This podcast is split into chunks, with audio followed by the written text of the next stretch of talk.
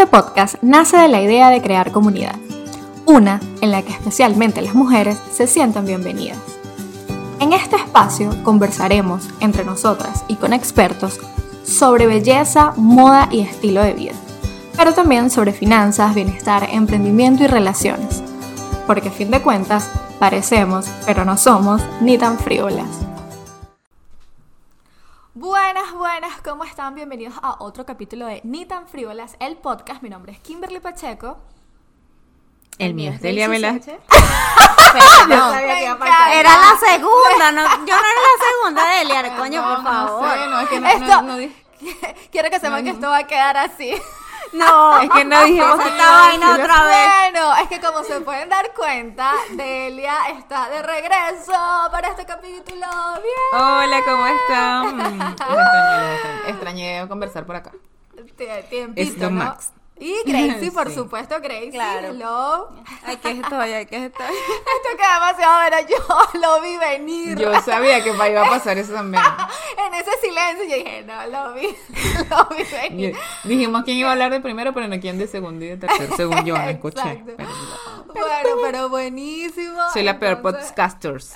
somos, No, somos no, las no, peores. no. Sí, Pero aquí, exacto. bueno, todo, todo fluye aquí. Ustedes ya saben que esto aquí es natural. Aquí no, es... Aquí no hay nada muy- fingido. eh, aquí no hay nada fingido, exacto. Ni siquiera hacemos guion. Gracias. Exactamente. No, no, no. Aquí sí nos, gente, por favor. Nosotros somos una gente seria también. Tampoco es que un despelote aquí. Aquí vamos a hablar de un tema serio hoy. Sí. Un tema súper interesante. Un tema que yo creo que, bueno, imagínate. Mejor y más interesante no podría ser. Vamos a hablar sobre qué, Delia, María. Hoy vamos a hablar sobre la maternidad. Eh, este es un capítulo que, bueno, que Kimberly, de hecho, antes habíamos hablado sobre la idea de hacerlo. Tenemos eh, diferentes, o sea, tenemos diferentes visiones acá entre las tres, porque tenemos a Kimberly que aún no tiene hijos, pero que quiere tenerlo.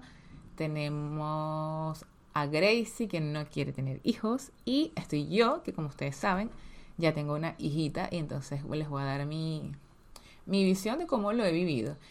Y también, bueno, nosotros, como ustedes saben, somos familia, así que también estamos como rodeados. Tenemos mi hermana que también tiene hijos y, y tenemos como diferentes realidades y, y yo creo que todas podemos aportar aquí de cómo lo vemos, a pesar de que ustedes, bueno, no tienen hijos, pero cómo lo ven. Eh, básicamente, eh, yo, yo quiero contarles un poco cómo, cómo lo viví cómo lo sigo viviendo, que ahorita, ahora obviamente es mucho mejor. Eh, y que ustedes también, bueno, puedan, puedan aportar y que ojalá la gente que nos escuche, que como, como siempre le dice, o sea, nosotros acá simplemente hablamos de, de la realidad, sea, sea, sea bonita o no sea quizás no tan bonita, pero Sí, de quizás... nuestras bueno, experiencias y desde obviamente lo que, lo, lo que nosotros vivimos pues como mujeres. Así es, así es, así es, totalmente. Entonces, no sé si ustedes tienen alguna pregunta, así como para empezar, como... Delia, sí, yo recuerdo que antes nosotras, ¿te acuerdas? Cuando éramos unas muchachas jóvenes, cuando éramos jóvenes. no, este, nosotros siempre estábamos como que, bueno, no sé, o sea, que, que si realmente Sí. voy a querer tener hijos, o sea, era como ese debate, ¿sabes? Eh, Gracie, Sí, bueno, sí. la mujer parece que ella ya está decidida, ¿no, Gracie? Ya tú sí, ya... Mm, Bueno, tú sabes que yo he cambiado de opinión a lo largo de mi vida. Y Eh, creo que ya estoy en el último punto, así que yo diría que no, ¿sabes? O sea, porque ya estoy más tarde que temprano. Así que yo, no está grabado en piedra, o sea, no te voy a decir, no, no voy a tener, no quiero, no, los odio, los niños, no, yo, a mí me encantan los niños, amo a mis sobrinos, me veo un niño y me vuelvo loca, pero también me pongo a pensar cómo esto cambiaría mi vida y ahí es cuando me asusto. Entonces entiendo ahí... Perfectamente. Entonces, justamente eso, nosotros siempre nos debatimos en eso. Delia un día llegó y no, mira, yo quiero tener hijos, ya, este es el momento. O sea, ¿te acuerdas, Delia? Entonces, creo que Sí. eso lo de vivimos hecho, también. de hecho, tú fuiste la primera persona que se lo dije. Exactamente, siempre lo, lo vivimos así como que súper de cerca, estuvimos como que súper unidas en todo eso y, y yo Qué no, bueno, cuchi. dale, sí, dale, pa'lante y, y, y qué fue lo que te llevó, Delia, o sea, cómo tú dijiste, bueno, ya, o sea, sí, te, te, ¿cómo sentiste ese llamado de la maternidad? Sí, ¿cómo lo sentiste? Porque en algún momento me parece que me dijiste que no querías tener hijos Sí, tampoco. efectivamente. O sea, ¿qué pasó? Efectivamente, efectivamente. Mira, yo como que toda la vida siempre el típico que uno dice, bueno, quiero tener, quiero graduarme, casarme, tener mi casa, tener mi carro y tener mis hijos. Yo como que yo crecí como con ese obje- camino de vida, ¿no?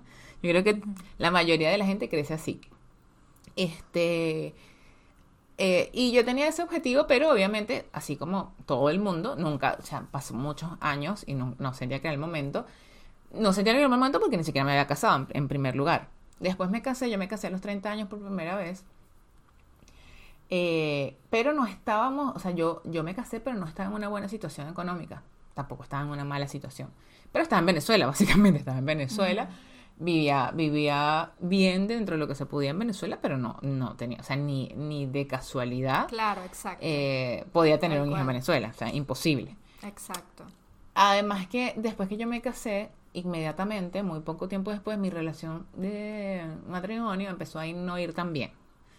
Y eso se fue agravando, se fue agravando con los años. Entonces yo me sentía, no me sentía, no me sentía bien, obviamente, con, dentro del matrimonio que, que tenía, no me sentía ni estable, no me sentía segura. Eh, pero, bueno, que ya es por ahí, eso es otro capítulo, ¿no? Pero, pero como que ya yo me había resignado que me iba a quedar con esa persona, porque yo me había, ya como que no, de- en mi cabeza no pasaba el divorcio, o sea, era imposible. Entonces yo decía, no, yo ya me voy a quedar con esta persona y como que ya me voy a quedar con esta persona toda la vida y me siento, y no me siento bien con esta persona para tener hijos, no voy a tener hijos. Claro, Y ahí decidí, no, no voy a tener hijos porque lo que te digo, o sea, como que yo asumí que me iba a quedar el resto de la vida con esa persona y, y, sí, y yo con esa persona no podía tener hijos. Y, a- y, a- y más allá de eso, yo me sentía como que no quería tener hijos. Este, pero básicamente, les decía, sinceramente, era más por ese, por ese estado del- de, la relación donde yo estaba. Porque, sinceramente, no estaba, estaba bien económicamente, estaba, o sea, ya, ya estaba aquí en Chile. Sí, tú lograste Eh, alcanzar como un punto que, que ya pues todas esas cosas que tenías como Sí. una en, en la lista Sí, para, o sea, para llegar al momento de ser mamá, ya las, ya las habías logrado desde el punto de vista profesional, económico, ta, ta, ta, pero no te sentías como, como Claro.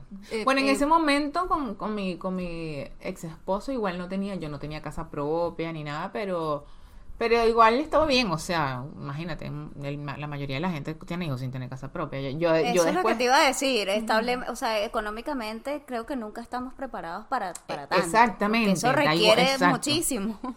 Así es lo que te digo, o sea, ya yo, ya yo en ese punto igual ya entendía que, el, que ese, esa es como que ese ideal de, de estabilidad para tener hijos en verdad no existe, o sea, casi nadie lo alcanza, sino que la gente tiene hijos y los tiene en el momento que los, que los decide tener, como me pasó finalmente a mí, independientemente de la estabilidad, porque la estabilidad, o sea, de- ustedes ya se habrán dado cuenta que la estabilidad no existe, o sea, no hay nunca estabilidad en la vida adulta, a menos que seas, no sé, Bill Gates, que, no sé, este... No, y tú estás en un punto importante porque, bueno, tú no tenías, este, de repente no tenías casa propia, que era de repente algo que estaba en tu lista, pero igual económicamente te iba muy bien. O sea, Sí, no era sí, que, sí. que de repente se, se te iba a hacer difícil. Pero para que veas que es un punto muy importante porque, este, que no todo es solamente económico, ¿sí? O No, sea, no, obviamente no, hay totalmente. muchos otros factores que, que, pues, que todo necesita estar alineado para este, uno tomar la decisión, ¿no? De Sí. decir, bueno, voy a ser padre, voy a ser madre. En el caso, por lo menos, de nosotras que, que lo hemos tenido como... O sea, que ha sido planificado, pues, que hemos llevado Así nuestra vida de, de cierta forma y Sí. en una línea como para hacerlo en el momento que nosotras nos sintamos realmente eh, preparadas, digámoslo así. Sí. Y que no Ahora, solamente a veces el, sinceramente- el factor económico. No, es que exacto, no, es- no, es, no es el dinero, no es la cantidad Sí, de dinero es que que tú no. tengas, pero sí la capacidad que tienes de hacer dinero.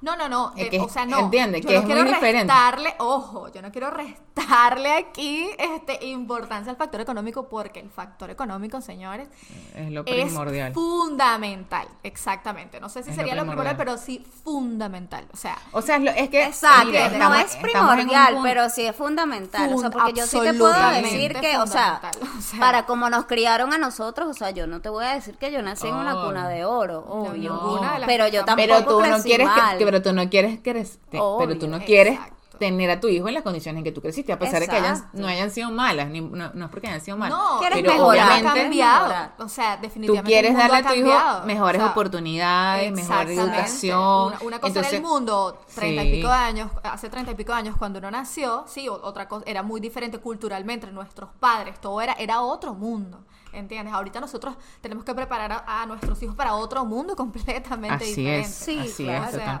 Mire, y nosotros salimos bueno porque, bueno, Dios es grande, ¿viste?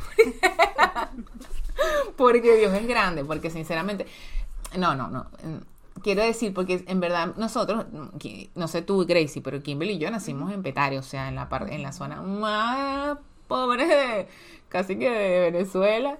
O- obviamente no éramos, no, no éramos pobres, o sea, no éramos así como extrema pobreza, pero éramos familia humilde, o sea, Exactamente. eso sí, nuestros papás nos dieron, nos dieron todo, no es que no, no, nuestros papás no, nos dieron la mejor educación que ellos pudieron darnos, los mejores valores, todo lo que ellos pudieron y gracias a Dios, eh, por eso estamos aquí, pero nosotros estuvimos en un, en un ambiente, o sea, un ambiente que, Claro, que bueno, imagínate, hubo personas como nosotras que salimos bien y hubo personas que crecieron al lado de nosotros que fueron delincuentes. En- en ese- eso es lo que te digo, ¿entiendes? Exactamente, sí. Entonces- Exacto, ahí es donde yo ya digo que está el rol de papá y mamá y eso es a lo que a mí me da más miedo. Yo no me por la parte económica porque eh, mira, tengo una amiga, por ejemplo, que me dice, a, a mí lo, lo- lo que lo que la ley me exige es que yo le dé alimento y educación a mi hijo. Yo no le tengo que ir a comprar unos Nike, no le tengo que ir a comprar una tablet, no le tengo que ir a comprar el último celular del momento. Y es así. En lo que a mí más me preocupa de la maternidad en sí es eso, porque fíjate también que lo hizo, lo hizo tu papá y tu mamá, que mira dónde estás hoy. Ahí es donde yo digo, Sí. mierda, ¿será Sí. que yo voy a ser tan buena para lograr eso? No Pero es lo que dice Kimberly, o sea, nosotros estamos en un mundo completamente diferente a en Sí, el mundo claro. que nosotros nos criaron. Mis papás, fíjate lo que te digo, o sea, mis papás, pero por poner un ejemplo, o sea, dos personas que tuviesen el estatus económico que tenían mis papás en su momento, a- hablando en términos de, eh, lo, de los salarios que ellos percibían, a- ahorita es imposible criar un hijo como ellos nos criaron a nosotros. ¿Entiendes? O sea, Sí. es así. Claro, o sea, dos claro. personas ahora que ganan salario mínimo, no les pueden ganar, no les pueden, tú dices, no, es que no le tengo que comprar un iPad ni el Nike. No, no es que no es el iPad ni el Nike, chama, es que con dos salarios mínimos ahorita no te alcanza ni para alimentarlos bien, No, ni para sí. ni para medianamente vestirlos, ni para comprarles los uniformes, ni, ni para llevarlos al colegio, y por lo menos en este país, que también es eso, ¿no? Que, noso- que yo estoy en un país donde la educación es hiper costosa, no hay educación eh, pública. Eh, entonces no es como en Venezuela que si tú, así como nosotros, pues que fue, imagínate, fuimos al colegio, universidad, posgrado, todo gratis. No, no, no Sí, existe eso en ninguna otra parte del mundo. Entonces, es eso, o sea, sí necesita, y es lo que, yo, lo, lo que yo les decía al principio, o sea, no es, tan, eh, eh, no es tanto el estatus económico de la plata que tienes, pero sí Exacto. tú tienes que ser consciente de que tú eres una persona capacitada Totalmente. para generar ingresos. Ah, si un día te quedas sin trabajo, chao, te- te- porque yo en mi caso que soy eh, dependiente, tú, que tú puedes generar ingresos para tú mantener bien a tu hijo. O sea, tú no puedes tener hijos, o sea, que tú no puedes, no sé, vivir que todos los meses no te alcance para comer y embarazarte, ¿entiendes? O sea, no puedes, Ah, porque eso ya sí es una locura, Sí, obvio. yo estoy totalmente O sea, ya de acuerdo. Y es así, es Sí, por eso es- que digo que el factor económico obviamente uno no le puede restar importancia Sí, porque exacto, es súper definitivamente es clave, o sea, tú tienes que estar en una buena posición económica, tener esta cierta que obviamente que por supuesto nada está garantizado, pero Exacto. contar con, con una cierta estabilidad por Sí. llamarlo de una forma económica. Capacidad, como te digo, capacidad, tú, o sea, exacto, preparación, capacidad. preparación, o sea, capacidad, todo esto haber logrado. Por lo menos, eh, gente, aquí estamos hablando, como siempre decimos, desde nuestra perspectiva, desde nuestras experiencias, desde lo que nosotros pensamos. Sabemos que hay muchas personas que no, no, no van a obviamente coincidir con lo que nosotros estamos diciendo. Hay mucha gente que dice, bueno, no, yo los tengo y después veo cómo hago, porque es una realidad, ¿no? La, que, para que mí, los niños, lamentablemente, porque... como Cristian, dice, no, los niños vienen con el pan de Valverde. no. Y yo le digo, no, amigo. No, exactamente, no, amigo. No, y tal cual, o sea, fíjate, nuestros padres, por ejemplo, que venían obviamente de otra época, para ellos era, no, ellos no se paraban a pensar, ¿me entiendes? Como uno se para a pensar, mira, yo estoy preparado económicamente para tener un hijo, yo estoy preparado emocionalmente para tener un hijo, yo estoy preparada intelectualmente, o sea, ellos no se paraban a pensar son nada de tantas la cosas, vida- son tantas exactamente, cosas. la vida corría para ellos y lo normal para ellos, o sea, lo que ellos ven, lo que estaba en su educación y culturalmente era que Sí, simplemente sí. tú te casabas y tenías hijos, punto. O sea, no había esto de, ¿entiendes? Que, Es que no era una gracias a Dios, tenemos lección, ahora. no era una No era, prácticamente Era- no era venían, venían los hijos y listo. Era, era, exacto, Era como una serie de tareas que tú tienes que cumplir en la vida. Estudiar, casarme, comprar casa, tener hijos. Ahora para mí No, es una pero lección con- y eso está claro, buenísimo. Ahora, yo igual, como te digo, yo igual eh, siempre quise y afortunadamente pude, pero eh, seguir, hacer este camino, ¿no? O sea, como dice Kimberly. Eh, yo estaba con mi ex esposo, estaba bien, estaba bien, podía haber tenido hijos con él si es que si es que hubiese querido en, términos de un poco de estabilidad, pero eh, la verdad es que yo me separé de mi esposo y un, poco tiempo después como que estuve más estable, es decir, me compré mi casa, eh, además conocí a Cristian, justamente prácticamente paralelamente cuando yo me compré mi casa est- estaba comenzando a salir con Cristian. Eh, y fue como todo perfecto, fue como, obviamente yo conocí a Cristian, los dos, imagínate, yo tenía 34 años y Cristian 36, o sea, pregunta, o sea, que nosotros no, nos- no nos hicimos novios para ir a, a novecito en el metro. Exacto, Era para ir como que- la mano. Claro, ¿no? O sea, era como que, oh, amigo, o sea, y Cristian soltero, bueno, en ese momento, esa es otra historia, ¿no? Pero en ese momento tenía novia, pero soltero quiero decir, no estaba Ay, casado. papá, este es otro, otro, otro Este episodio chisme que- del podcast. Este chisme que está bueno. Este, Suelta la sopa, un nuevo programa. Sí, sí. Este, pero estaba soltero, nunca, nu- ah, nunca, ah, no había tenido hijos, nunca había estado casado. eh, y los dos, imagínate, o sea, estábamos así, estábamos en una, en una- un momento de nuestra vida perfecto. O sea, yo te digo, yo tengo un súper buen trabajo, ya yo tenía mi casa, tenía mi carro, yo soy profesional, tengo posgrado, o sea, como, y, y aparte tengo mi, mi emprendimiento, que bueno, lo hemos hablado varias veces aquí. Eh, o sea, yo me sentía Claro, sentías que extrañamente, extrañamente, estaba- me sentía como que decía, en verdad ya no tengo más excusas. Exacto. No tengo exacto, excusa. O sea, ya, eh, sí, o sea, la excusa todo era que... alineado y claro, perfecto. sí. Y, y en verdad te digo, o sea, y como, como que eh, Cristian y yo nos conocimos y, y fue inmediato, o sea, como que de una vez hablamos, vamos a tener hijos, o sea, vamos a casarnos y vamos a tener hijos. Y nosotros desde el principio tuvimos súper claro lo, lo serio de nuestra relación, nunca, nunca lo dudamos, o sea, nosotros no, nos hicimos novios, a los tres meses nos, vivimos, nos vinimos a vivir juntos y ya éramos como esposos, o sea, éramos... Así fue, y fue muy rápido. De hecho, imagínate que eh, a los 10 meses, yo te- teníamos 10 meses de novio, 6 meses viviendo juntos, eh, fue que decidimos tener hijos, principalmente por mí, obviamente, porque pasó que ese año, o sea, yo, eh, yo me hice novia de Cristian en marzo, eh, y ese año, en, en octubre, yo cumplí 35 años, y eso me, o sea, me estresó, sinceramente. Claro, claro. Era como así. que, o sea, está demostrado que después de los 35 años, en promedio, la, mayoría, o sea, en promedio, todas las mujeres después de los 35 años tienen la mitad de la probabilidad de quedar embarazada que antes de los 35. O sea, baja, baja un 50% tu probabilidad de poder quedar embarazada y llevar un embarazo sano a término. Eh, entonces, como que yo igual no, no- o sea, ya lo había hablado con Kristen, quería hijos, no sé qué, pero no, no lo tenía pensado para, para tan rápido, en verdad. Yo no lo tenía pensado para tan rápido. Pero pasó que cumplí los 35 y me empecé a estresar.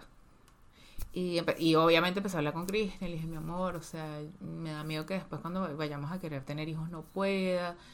Em, no nos podíamos, entonces teníamos este problema que no nos podíamos casar porque a mí no me había salido el divorcio.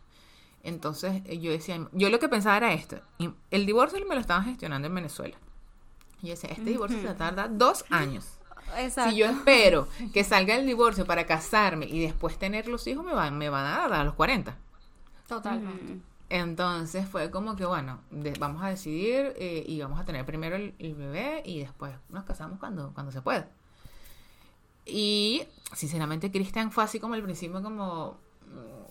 no sé, o sea, no lo sé, Rick.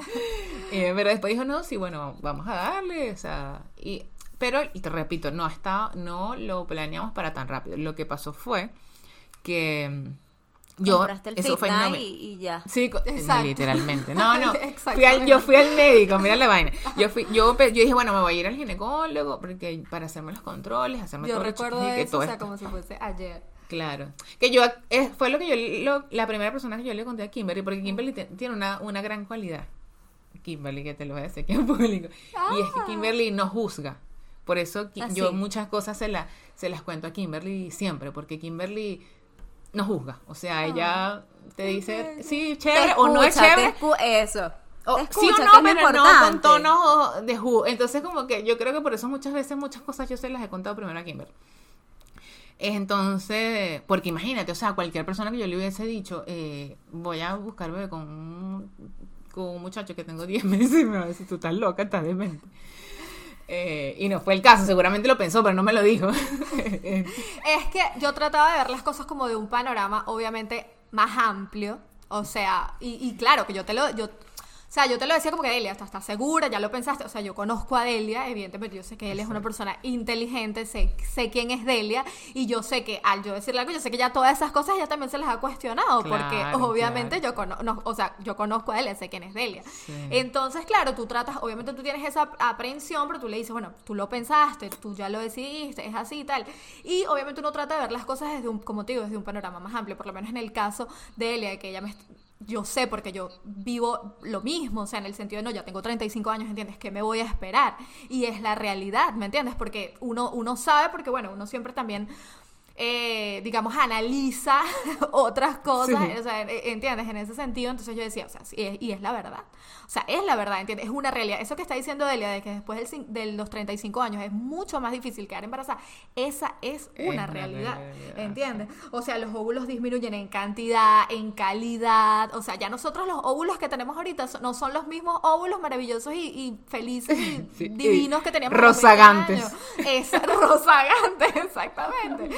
Entonces uno también como que considera mucho más esas cosas. Trato, yo trato obviamente de, de- de verlo desde un panorama amplio y desde apoyar más bien de, de, obviamente que, pero tal cual, o sea, no es que uno no, sino que uno tiene- también conoce a la persona y uno sabe que la persona eso. O entiende sea, lo por- que- el por qué está haciendo las cosas y el por qué Es está que cualquier persona que me conozca sabe que yo no soy, o sea, que yo no voy a ser una loca que me voy a ir con cualquier carajo que acabo de conocer. No, o sea, yo, entiendo, yo a esta edad, porque aparte no solamente mi personalidad, sino la edad que tengo, o sea, yo conocí a Cristian y tú ll- llegas a eso, o sea, tú cuando ya estás adulta conoces a una persona y rápidamente puedes como descifrarlo. Obviamente siempre pueden haber sorpresas, siempre, no es que no. Pero tú tienes una capacidad mucho mayor de poder entender a una persona, saber si en verdad compagina contigo, saber si tiene tus mismos objetivos en la vida. O sea, muchas cosas. Y, y eso fue lo que me pasó con Cristian. Fue como que estábamos destinados para, para ser jun- estar juntos. Y, y que además, si a Delia, por ejemplo, Delia, eh, o sea, yo obviamente en ese caso yo voy a velar por qué, por los intereses de Delia, o sea, que es mi amiga, que es como mi hermana, que y yo digo, bueno, Delia quiere ser mamá, o sea, ella, ella, Delia como tal quiere ser mamá. Si en el caso de la relación con Cristian, gracias a Dios que fue todo maravilloso, pero no Claro. hubiese funcionado, Delia estaba en la capacidad, ¿me entiendes? De ella Claro, Sí, como Claro, mujer y como individuo, o sea, sacar adelante a su hija, ¿me entiendes? Porque ella, ella está, es una persona que está completamente preparada para eso. Obviamente, si me lo dice una niña de 20 años, 25 años, que yo voy con ella, yo le digo, mamita, o sea, ya va. Porque se lo digo, porque yo como amiga, de verdad, o sea, nunca me voy a, trato de decirlo de la mejor forma, pero obviamente decirlo, porque tú no vas a dejar que alguien se lance por un barranco tampoco, ¿me entiendes? Claro, Entonces, pero yo sé que ella, eso, como individuo, ella era perfectamente capaz, de, independientemente de su relación, de sacar adelante a, a su hija, ¿me entiendes? De hecho, me da risa porque cuando mi mamá se enteró, después me dice, bueno, no importa, si no... O sea, mi mamá estaba súper feliz porque tú sabes que ya, yo ya le- les había dicho que yo no iba a tener, no iba a tener hijos. Ellos se pusieron súper felices. Y mi mamá dice, bueno, no importa, si no, si, igual si no sirve la relación con, con Cristian, te, bueno, pues te quedas con tu hija y listo. Ya tienes, por lo menos ya tienes tu hija. Así como... A ver, y aparte, Cristian y yo tenemos tres años, no es que, no es que, que es que tenemos la relación asegurada por el resto de la vida, o sea, no sabemos lo que va a pasar. Ojalá que todos podamos llegar hasta viejitos juntos, pero bueno, uno no, no puede asegurar nada porque la gente cambia, las cosas cambian, eh, mil cosas pueden pasar de aquí a 40 años, o sea, pero ojalá que, bueno, hasta ahora todo ha ido maravillosamente bien, afortunadamente, todo ha salido bien. y Estoy súper feliz de la, de la elección que hice porque además Cristian es un súper papá. Entonces, y yo sabía que lo iba a hacer. Bueno, les contaba que eso, que entonces lo que me pasó fue que yo fui al ginecólogo y el ginecólogo me dijo que tenía endometriosis. Tengo endometriosis, no sé qué, y entonces yo me puse a investigar, resulta que la endometriosis es súper delicada porque te predispone fuertemente a, infertilidad, o sea, de, entre el 30 y el 50% de las mujeres que tienen endometriosis tienen problemas de fertilidad. Entonces yo me mentalicé, yo dije, nada, esto voy a hacer seis meses intentando, no voy a poder porque por lo menos tienes que intentar seis meses para que te diagnostiquen como infértil. Después no voy a poder, después me voy a tener que hacer los tratamientos. Y yo dije, bueno, me voy a ir embarazando. Ponte Eso, estamos en el 2019. Me voy embarazando en el finales 2020, 2021, por ahí. O sea, como que... Pero el, el doctor me dijo, nada, o sea, lo primero que tienes que hacer es intentar. Empieza a intentar. este Normalmente es un año intentando para que te puedan hacer tratamiento, pero yo te, pero ven a los seis meses, yo te trato, no sé. Bueno, result- resultó y aconteció que eso fue en, en diciembre, o sea, en, diciembre fue como que, bueno, yo en noviembre fui al, médico Ya en noviembre dejé como de cuidarme, no sé- bueno, de cuidarme, yo siempre me cuidado con el método de- solamente del ritmo, nunca he tomado pastillas ni nada. En diciembre fue como que, bueno, los días de la ovulación, no sé qué, obviamente intentamos. eh, Te estoy hablando que yo me recuerdo perfecto, era como entre el 21 y 22 y 23 de diciembre. Y el 9 de enero ya yo sabía que estaba embarazada. o sea, así Ah. fue. Así fue la historia. Fue increíble, de verdad. Sí.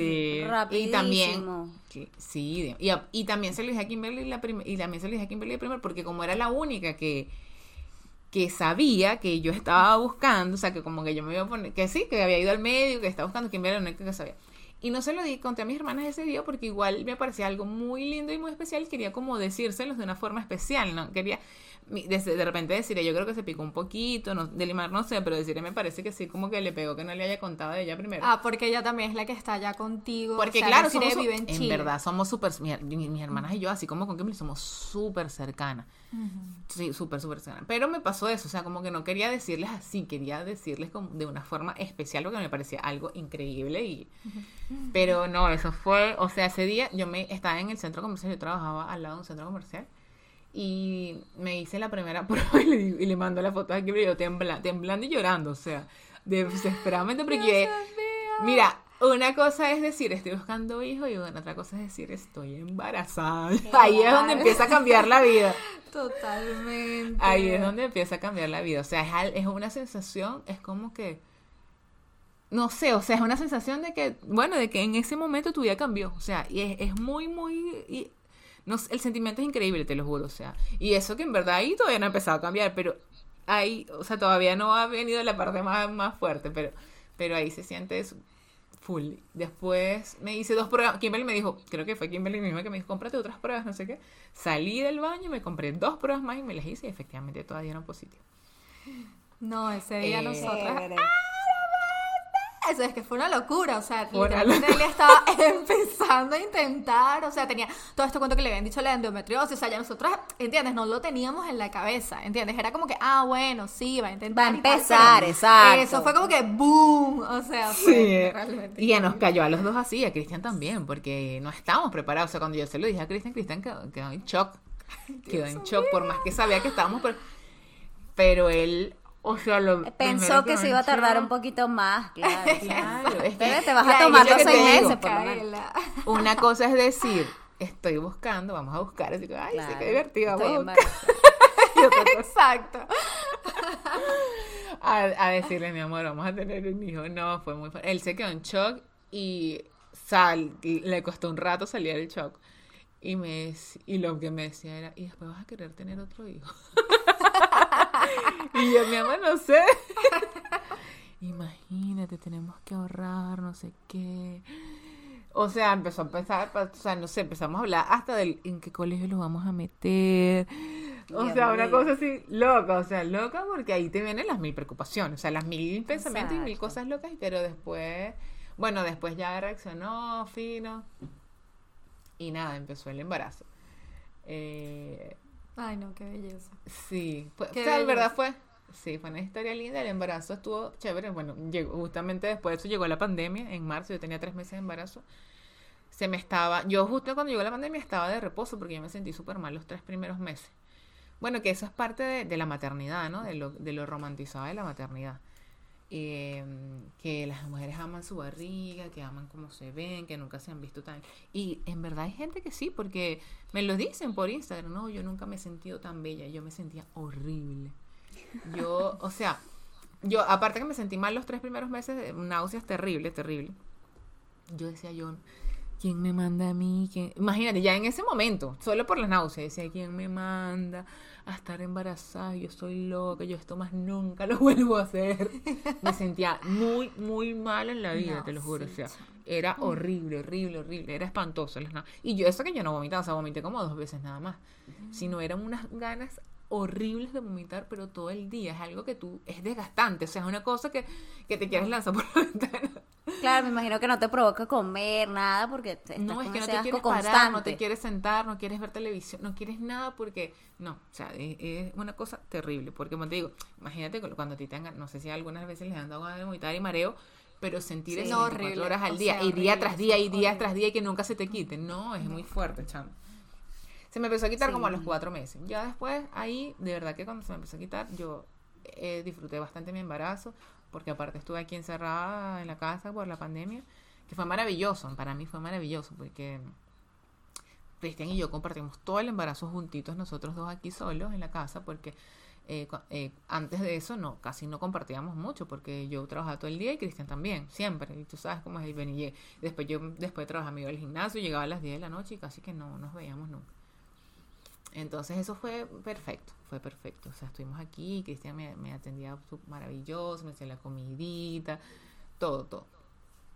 Y este, después, bueno, después llegó Micaela, después llegó Micaela en septiembre.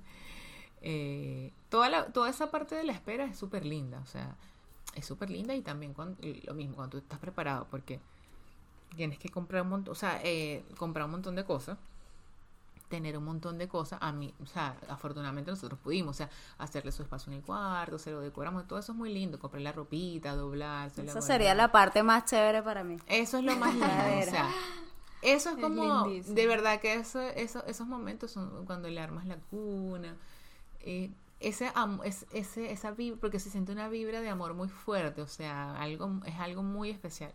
Y cuando, y bueno, y cuando lo tienes ni hablar, o sea, cuando nosotros, bueno, una Micaela nació en septiembre, ah, tu- estuvimos, tu, tuve cesárea y eh, tu- estuvimos nosotros dos solitos por el tema COVID en, el, en la clínica, nos fue súper bien y, y esos tres días fueron demasiado especiales, o sea, cuando nació Micaela, eh, eh, allí en el hospital, dándole pecho, yo no, como tú cesárea no podía hacer nada, Cristian hacía todo, le cambiaba el pañal.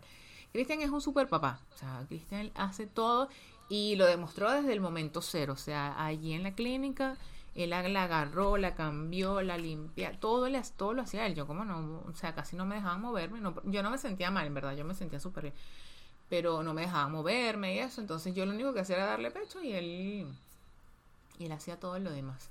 Ay, qué lindura. Y yo- Tan chiquitita, Dios Eh, mío. chama, no. Y esos días son, son mágicos, o sea, esos, esos momentos que tú vives de pareja. Obviamente, también depende de tu situación, pero si tú estás enamorada de tu, de tu esposo y verlo en ese momento como papá, eso es algo, mira, eso es algo sublime, o sea, es hermoso. A mí Yo eso todavía, o sea, todavía me mata, o sea, todavía yo lo veo con, con Micaela y me mata porque los amo a los dos demasiado, entonces Claro. es demasiado lindo, o sea, es demasiado lindo. Y saber que eso, saber que tú escogiste un buen papá, eh, no tiene precio, y no sé, eso para mí es muy, muy importante. Ahora, No, definitivamente. Sí, sí. Eh, bueno, llegó, para seguir el story time, llegó Micaela a la casa, todo lindo, todo bello, los- la primera semana, Micaela dormía full, había que despertarla. O sea, dormía full, que eran tres o cuatro horas seguidas, despertaba, le das el pecho y seguía durmiendo fácil. Ya después de la primera semana empezó a ponerse heavy, heavy porque no cuesta mucho dormirlos, no se despegan del pecho nunca, nunca, nunca, nunca. Entonces tú estás entre que le das el pecho, se duermen, te lo dejas encima para que no se despierte, porque si lo pones la cuna se, se despierta. Cuando se despierta, otra vez quieres pecho, entonces nunca sales de ese, de ese círculo vicioso. Entonces tú no, eh, no haces más nada, no haces más nada, sino darle pecho y tratar de dormirlo. Y yo en mi caso tuve la ayuda, estaba vivía mi mamá acá en ese momento y tuve toda la ayuda del mundo en todo lo demás que era la casa, la comida, la ropa, yo no hacía nada, mi mamá me hacía todo. Y con todo y Gracias a eso- Dios. Ay, Chama, sí. sí. Y con todo y eso yo la pasé tan mal, o sea, eh, después de, después como el mes, yo creo que eh, en esas semanas alrededor del mes fueron mis, mis momentos más, más heavy. porque ¿No yo- crees que pasaste por, por, por depresión postparto? Tal vez por eso no sí, te sí. ayudó. ¿Sabes? Sí, Porque o mujeres sea, que se ponen sí. fatal. Yo me puse horrible. Yo me- bueno, llegó un momento, como te digo, yo creo que como a las dos, segunda, tercera semana, que yo lo que hacía era llorar, llorar, llorar, todos los días, todo el día. Porque yo me sentía, yo, o sea, yo, tú te sientes en una, bueno, aparte que tienes las hormonas por, Claro, exacto. por las nubes y uno como que no piensa claramente, como que tú en ese momento tú vuelves muy emocional y yo no soy así, pero tú te sientes en ese momento en una cárcel, pero en una cárcel, en una cárcel de uno por uno, o sea, como que no te puedes No mover. tienes como- escapatoria, no tienes como que no tienes escapatoria, no puedes hacer nada y ya no doy vuelta atrás. Yo decía, Dios mío, ¿qué hice? ¿Por qué? Te lo juro, yo decía, ¿por qué hice esto? O sea, o sea mi, acabé mi vida, acabé mi relación con Cristian, porque aparte yo no compartía nada con Cristian. O sea, imagínate que venía de un... No sentías que lo odiabas, no sentías que lo odiabas en ese no, momento. todo lo contrario, o sea, yo lo que más me lo que más me dolía en ese momento era que no tenía tiempo para estar con Cristian. O sea, para estar con él, compartir con él, ver una película, hablar. Claro, disfrutar como pareja, pues. O sea, y yo decía, no, o sea, mi relación, yo decía destruir mi relación. O sea, porque pasó, pasa eso, ¿no? No sé, a mí, bueno, yo eh, cuando tuve a Micaela tenía un año y medio con Cristian apenas, entonces nosotros, yo, yo se lo he dicho varias veces, estamos todavía así como en nuestros primeros años de relación. Y para mí es súper importante la rela- mi relación con Cristian. Y una de las cosas que más me pegaba era eso, o sea, era como que yo no, no podía hacer nada y yo eh, me sentía totalmente esclava de, de, de Micaela, de, esa, de ser madre. De ser madre eh, sentía que, y, y tú sientes como que tu vida nunca, nunca, o sea, tu vida siempre va a ser así. Como que Claro, te en ese momento te forever. sientes En es- atrapado y no, y exacto, no ves, no, y no, ves escapatoria. no Exactamente, no te permite ver como más allá de, de, de- de ese momento. O sea, tú no pero puedes eso pensar todo como que esto va a pasar. es no, o sea, hormonal, definitivamente. O sea, estás tú sientes, demasiado des- me destruí la vida, me destruí la relación que hice, yo lo que hacía era llorar. Aparte, ta- estaba eso y estaba lo difícil que es manejar el bebé, porque lo que hacen es llorar, llorar. Micaela era su, o sea, era, bueno, todos los bebés, yo creo que igual. Lloraba mucho, Micaela tenía cólicos y tenía reflujo, que cosa que descubrimos después. Los cólicos sí, sí supimos, pero después supimos que, que era reflujo. Entonces Micaela tú no la podías poner acostada porque empezaba a llorar desesperadamente. Ay, Dios Eh, mío, y se tardaba horas y horas en dormirse. Entonces tú pasabas, yo, yo decía, de repente yo, salía yo del cuarto, porque yo me la pasaba de, parto- de paso encerrada en el cuarto con mi mamá. De hecho, me lo criticaba. Me la pasaba encerrada en el cuarto con ella y con Cristian con los días que Cristian estaba aquí en la casa, porque Cristian la mayoría de los días sale a la calle a trabajar. Y entonces mi mamá como que obviamente no entraba porque era nuestro cuarto, no sé qué. Y, yo de repente salía y le decía, mami, tengo cuatro horas tratando de dormirla, o sea. Y era, estás en un estado, de- te lo juro, es, es horrible, es horrible. No es que esto es obvio, ¿no? Pero obviamente que yo amaba, amo a mi hija con toda mi fuerza, pero es imposible, o sea, en, bueno, Pero ya va, ya va, ya va. Déjame hacer, vamos a hacer una pausa porque yo, yo creo que no deberías ni justificarte. Porque eso Sí. es algo normal, ¿sabes? Es- y, y la gente lo hace. La gente lo hace. Dice, ay, no, es que me siento cansada y, y siento que no debía haberlo hecho. Y se justifican en, en- en ese momento como que, como que si fuera algo malo. Y, somos todos seres humanos, Sí. ¿sabes? No te justifiques, estabas cansada, estabas mal. Y es No, y aparte, no duermes, no duermes, ¿no? Que ya, no te- ya a partir de la primera semana ya empiezas a no dormir. Eh, yo tengo un sueño súper ligero, entonces Micaela, eso de que, de que se, Micaela no es que se despertaba cada tres horas, se despertaba un montón, yo no me vol- vol- podía volver a dormir, no dormía nada, entonces el día siguiente estaba frustrada porque no había dormido y que no, no ten- y necesitas fuerzas para, para cuando tú duermes bien, tú tienes fuerzas para afrontar el día siguiente, venga a hacer lo que se venga pero pero con, con esa frustración, porque más que el cansancio, yo no sé si a ustedes les pasa, pero cuando uno no duerme bien, cuando uno tiene insomnio, no es tanto el cansancio lo que pega, es la frustración de no dormir. No, yo te digo, yo, esa es una de las cosas a las que yo más le temo, o sea, que, que por, por las que va a pasar cuando sea mamá, porque, o sea, para mí descansar es, o sea, tan importante. Sí. O sea, ¿sabes? Yo, Yo soy igual. amo dormir, o sea, me amo descansar, obviamente siempre los días que trabajo full, o sea, el hecho de para mí llegar a mi casa y poderme acostar y decir, ya terminé el trabajo, y cuando no tienes hijos, no, o sea, tú llegas y, Y no vas a seguir trabajando, exactamente, entonces esa es una de las cosas que yo más, o sea, les tengo como miedo así de que yo digo, ay, Dios mío, y mi esposo No, igual, o sea, lo Pablo es igual. Y es así, es así, o sea, tú mío. como mamá, no, el, can- el, el descanso no existe. O sea, No existe. simplemente el descanso no existe. Yo no hay un momento de la vida que yo diga, bueno, no sé, un, pa- un- un- o sea, el otro día que mi mamá, una sola vez en toda la existencia, mi mamá se ha quedado con mi cara. Yo creo que ese fue el día que dije, voy a descansar en la noche, pero de resto, uno nunca descansa. Si mi cara está en el colegio, igual tú estás pendiente, o sea, tú estás pendiente de qué está haciendo. Eh, ah, para irse al colegio a preparar, después, y si tú estás trabajando, nuestra vida diaria es que es ir a trabajar y llegar y atender a Micaela, hacer la comida, jugar con ella, dormirla. Afortunadamente mi mamá, y eso que mi mamá me ayuda todavía, mi mamá la busca en el colegio y se la lleva a su casa, también para que comparta, ¿no? Para compartir, para que compartan con su abuela, pero la busca todos los días, la lleva a su casa un rato, la baña y después yo la busco. Pero es eso, o sea, no hay descanso. Si tú te quieres acostarte, Micaela se está acostando tardísimo si tú te quieres acostar temprano, no te puedes acostar temprano, tú tienes que esperar que ella se duerma. O sea, es, son tantas cosas.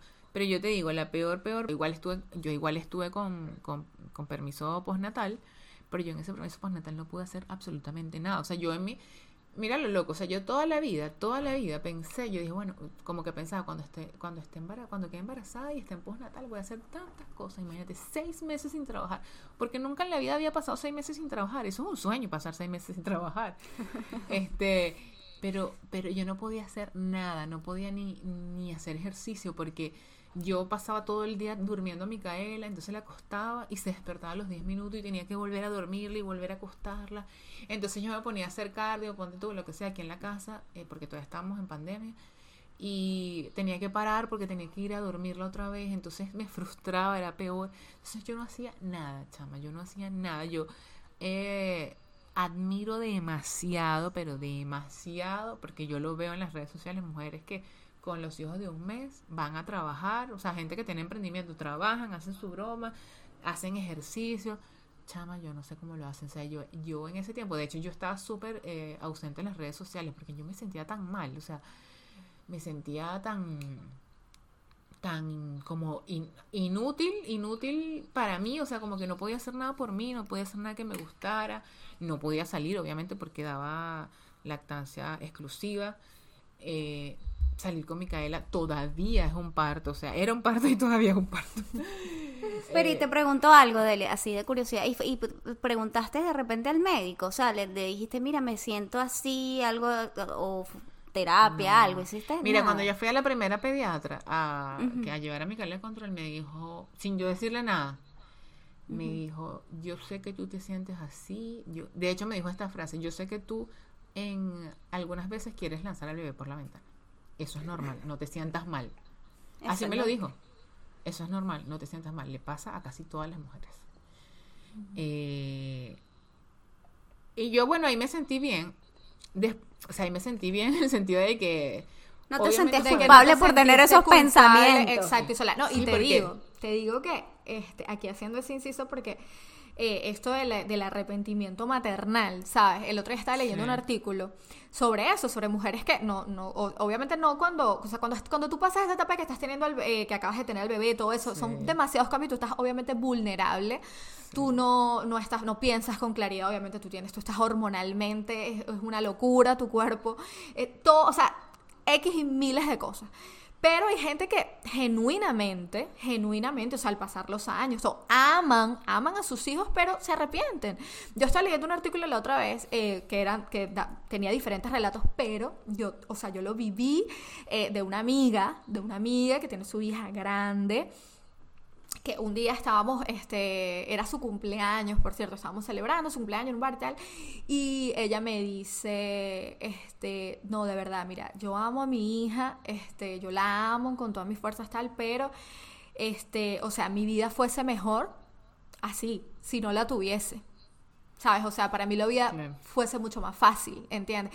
Y yo, exacto, yo no, yo no la, o sea, no es lo que te digo, mucha gente la, la escucharía y diría, esta mujer ¿sabes? Como a la gente le encanta, pero eso, tiene un trasfondo, o sea, que eso va mucho más allá, no quiere decir que ella no ame a su hija y que no haga todo por su hija y que no dé su vida porque su hija esté bien y maravillosamente, sino que obviamente su vida realmente, como la vida de cualquiera, fuese mucho más fácil, ¿entiendes? O sea, ella tendría obviamente mucha más libertad, de repente o sea, es, es, algo tan complejo, ¿me entiendes? Que cualquier o sea, yo, no, yo, no, yo no, no, diría que mi, mi vida es imposible, mi vida es imposible que sea mejor sin mi hija pero más fácil totalmente, o sea. Exacto, o sea, yo me imagino que ella, ella lo que quiso decir fue eso, ¿entiendes? Que su vida sería mucho más fácil. De repente no mejor, pero sí sencillamente mucho más fácil. Ella es mamá soltera y obviamente, y, y, sé que el papá de su hijo, pues la, el papá de su, de, su hijo la apoya muchísimo, pero este, ella lo que quiso decir es eso, o sea, la maternidad es algo tan complejo, ¿entiendes? Y es una decisión de por vida, ¿me entiendes? De algo vida, permanente. Entonces, ella en ese momento de vulnerabilidad, sabes que ella estaba así y se vio como decir, oye, mi, mi vida realmente fuese mucho más fácil si yo no la tuviese, ¿me entiendes? Entonces fue una Sí, cosa que a mí sea. me, sabes, que en el momento me, sabes, tú nunca escuchas a una persona decir eso, porque las personas no es que no lo piensen, es que no lo dicen, exactamente. Y a mí me... ¿Sabes? Claro, yo, pero eso, o sea, yo, yo traté de, de, obviamente de, de entenderla, así, entender por qué ella me estaba diciendo eso. Y es obviamente muy entendible. Y, y- y- como te digo, tú lees ese artículo de, de cualquier cantidad de mujeres de, o de diferentes culturas, de diferentes países, de diferentes, este, eh, di- de diferentes estatus so- sociales y económicos, y, y te das cuenta que efectivamente eso, eso es una realidad, solo que las mujeres no lo dicen, solo que no, Es que, no, chama, no todo el mundo lo expresa, porque o La sea, obviamente... nosotros la veíamos antes como que, bueno, es normal, todas las mujeres tienen hijos y no, no entendíamos la maternidad. No la entendíamos de cerca, no veíamos el detalle. Ahora yo, cuando tú, yo ahora veo una mujer con dos hijos y yo digo, wow, o sea, yo veo una mujer con dos hijos cualquiera y yo digo, o sea, como que digo, Dios, esta mujer la debe estar usando heavy y aparte mujeres que tienen dos hijos y trabajan, o sea, hacen de todo. Y yo digo, o sea, me, me, como ahora entiendo perfectamente todo lo que implica, y mucha gente que incluso no tienen hijos lo entiende porque ahora está más visible, eh, la maternidad es algo muy heavy, es un trabajo, es el trabajo más heavy de la historia, o sea, Totalmente. es algo, es algo indescriptible porque tú tienes una responsabilidad tan grande, tú tienes que enseñarle tantas cosas a tus hijos. eh, Totalmente. eh, es un trabajo para el cual además no estás preparada. No estás preparada porque no estudiaste, no te prepararon. No Afortunadamente. viene con un manual, no pasa No nada. Eso, es lo- eso manual, es lo es que yo te que- digo, eso es lo que me da más miedo. Ni siquiera lo- es lo que yo te decía al principio, ni siquiera es la parte económica, es la responsabilidad que se te viene encima y que no te la puedes sacar de ninguna manera, siento yo, porque obviamente hay madres Sí. naturalizadas que dicen, bueno, mira, no puedo más con esto y ya. Pero, pero por lo menos no es como a mí me han criado. Entonces yo digo, ya, esto es de por vida, como dices tú. Y a mí eso, eso me da miedo, porque a veces yo digo, yo no puedo ni conmigo misma. ¿Cómo yo voy a Bueno, yo poder con ese ser? Yo siempre decía eso, porque a mí yo siempre he sido como súper preocupada por el futuro. Yo decía, Ajá. si yo me Yo vivo en el futuro, yo siempre digo, yo si vivo yo en el futuro. yo estreso vivo por mi presente. futuro, ¿cómo va a ser cuando tenga una persona que, que sea mi responsabilidad Y necesite preocuparme más bien por el futuro mío y el de ella. Ahora ya no me preocupo por mi futuro, me preocupo solo por el de ella. O sea, em- esa es la realidad. Yo estoy pensando ahora solo en el futuro de ella. Eh, Sí, la mayoría ya- de las mamás que yo conozco me dicen eso. Cuando lo tengas vas a entender. Es como que ya no eres tú. Ya tú no No, importa. es que- sí, exacto, es que tal cual. Ahora, no, yo, yo cuido mucho de mí misma, siempre, siempre cuido mucho de mí misma, pero en términos del futuro, ya yo sé que yo puedo, no necesito mucho más de lo que, de lo que tengo, o yo misma puedo, eh, o sea, digamos, proveerme, proveerme, proveerme mis necesidades. Pero, pero no sé, o sea, pero mi preocupación es tener para proveer las necesidades de ella. Básicamente, educación, o sea, educación y techo.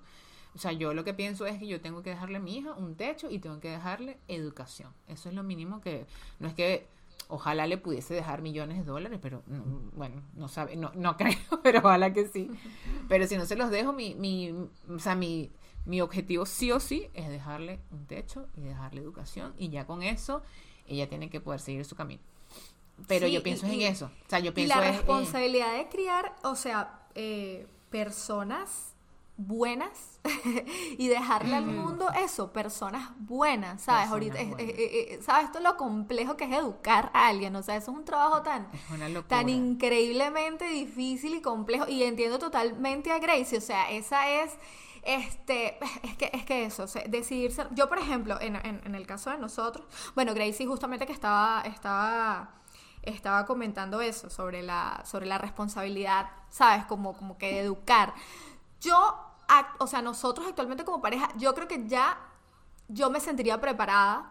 O sea, no preparado, uno nunca va a estar totalmente preparado, pero bueno, Exacto. uno trata de instruirse evidentemente lo máximo posible, tratas de, de, de- Y yo emocionalmente creo que ya... O sea, también yo tengo experiencia en el sentido que yo tengo hermanos, ¿sabes? Pequeños, que todos mis hermanos son menores que yo. Entonces yo, de cierto modo, evidentemente, pues soy en, en muchos casos como una mamá con ellos, ¿sí? Entonces, claro, yo ya tengo eso de, de- igual mi esposo porque él me acompaña mucho en eso. Por ejemplo, de mi hermana que tiene 15 años, mi esposo ha estado con ella, mi esposo es su padrino y ha estado con ella desde, desde cero, o sea, que estaba en la barriga de mi mamá.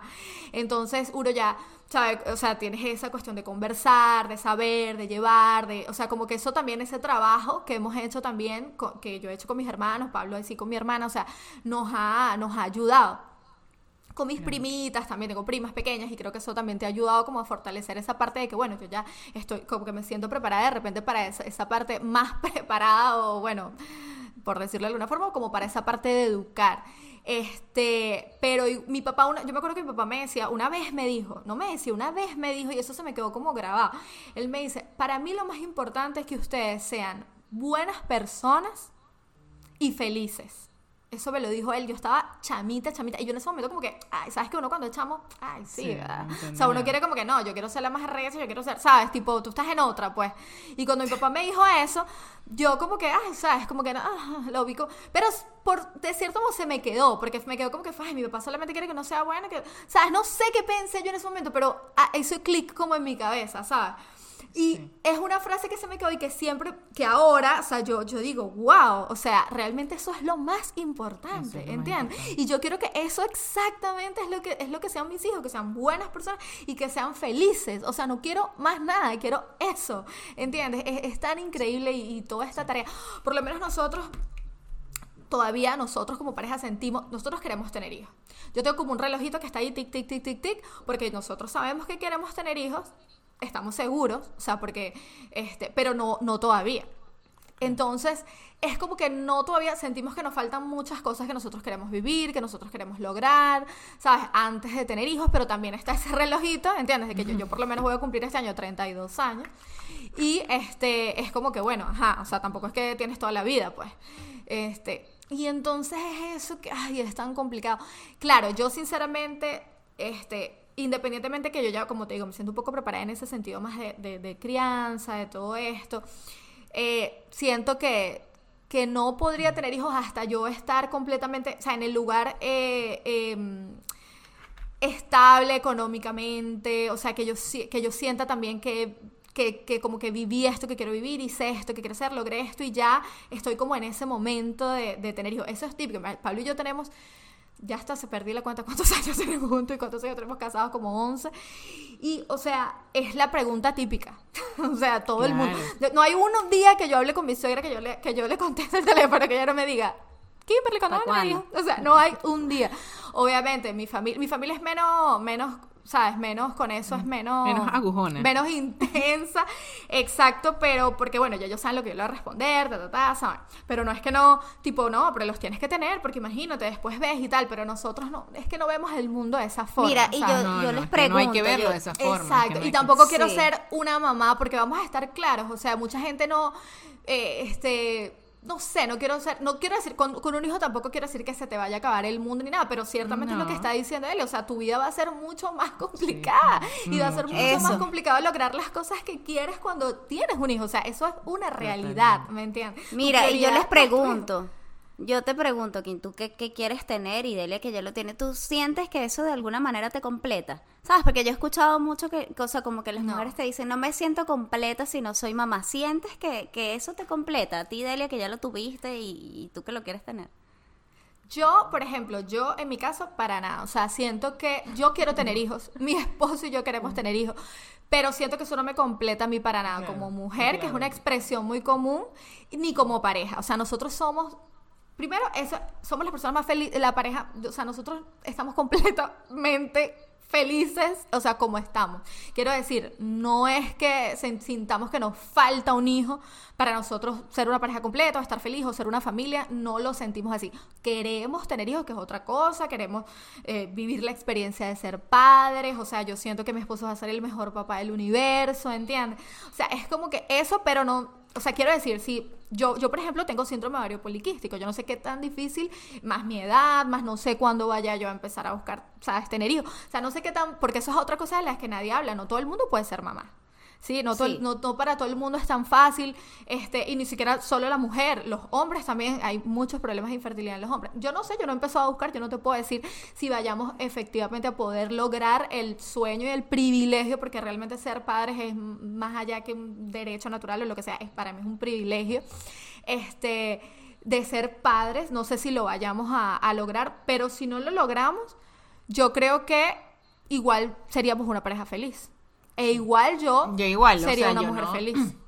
No me, no me para nada. O sea, yo me sentía completa antes de tener a Micaela y me siento completa todavía teniéndola. O sea, no. Y lo mismo que mi pareja con Cristian. Obviamente la vida es mucho más linda, mucho más divertida, mucho más hermosa y teniéndola a ella. O sea, la vida es otra cosa. Es, la vida tiene, la vida tiene sentido, eso sí. O sea, como que tú de repente te, te- cuando no tienes hijos, pasan días, no, no me pasaba siempre, pero sí pasaban días como que tú no le lo que haces, lo que, como lo que haces es trabajar, como que no tienes un, un norte, así, como que de repente te sientes un poco perdido. En cambio, cuando tú tienes un hijo, la vida siempre tiene sentido. La vida siempre tiene un objetivo y siempre es linda, siempre es alegre. O sea, es- eso es muy lindo. Eso es muy lindo. O sea, nosotros, bueno, aparte de Cristian y yo, igual somos una persona súper alegre. Pero con Micaela, o sea, mm, el doble, el doble. Como que siempre nos despertamos felices. Por más que no hayamos dormido, por más que Micaela llore, nunca no, no- y eso yo lo admiro tanto, o sea, yo soy así, pero siempre soy así, pero yo admiro eso tanto de Cristian, o sea, eh, es fuerte tener un hijo que, de por ejemplo, ahorita Micaela está pasando por un periodo que se despierta llorando muchas veces en la noche.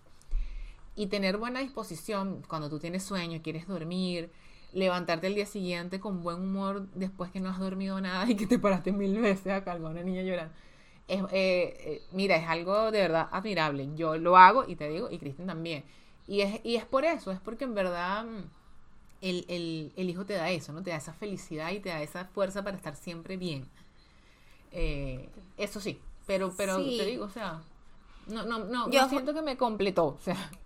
Claro, yo se los preguntaba porque mucha gente, o sea, por- cuando yo les comento mi, de- mi decisión, que como te digo que he pasado por varias etapas en mi vida, de que a veces digo no quiero, después sí quiero, tal, no sé qué, y ya en esta última digo, bueno, creo que no, y también porque ya estoy en la edad en la que siento que, mira, es como que mejor no, porque me da más miedo todavía. Este, siempre me hacen esos comentarios.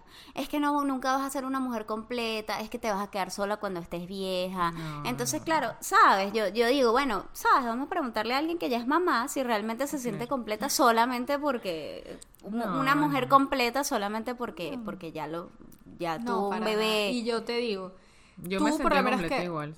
Que tomas esa decisión de no tener hijos, que hay muchas personas, muchas mujeres actualmente, muchas, muchas personas, porque no solamente las mujeres, que toman la decisión de no tener hijos, yo siento que es una decisión tan respetable y tan entendible, además. Sí, porque a veces uno se pone a pensar y uno dice, Dios mío, sí es lindo y todo, pero es un, o sea, parece un masoquismo. Ahora que tú ves todo esto por las Sí, redes total. sociales y las mujeres y entonces empiezan a echar esos cuentos de, ay, y tú dices, Dios mío, realmente Es eso es lo que yo quiero. Y, y, y- y totalmente porque como está el mundo ahora, ¿sabes? También es, es difícil pensar, yo voy a traer una personita a este mundo como está de... de, de- que De si loco. bien, claro, como te digo, el mundo...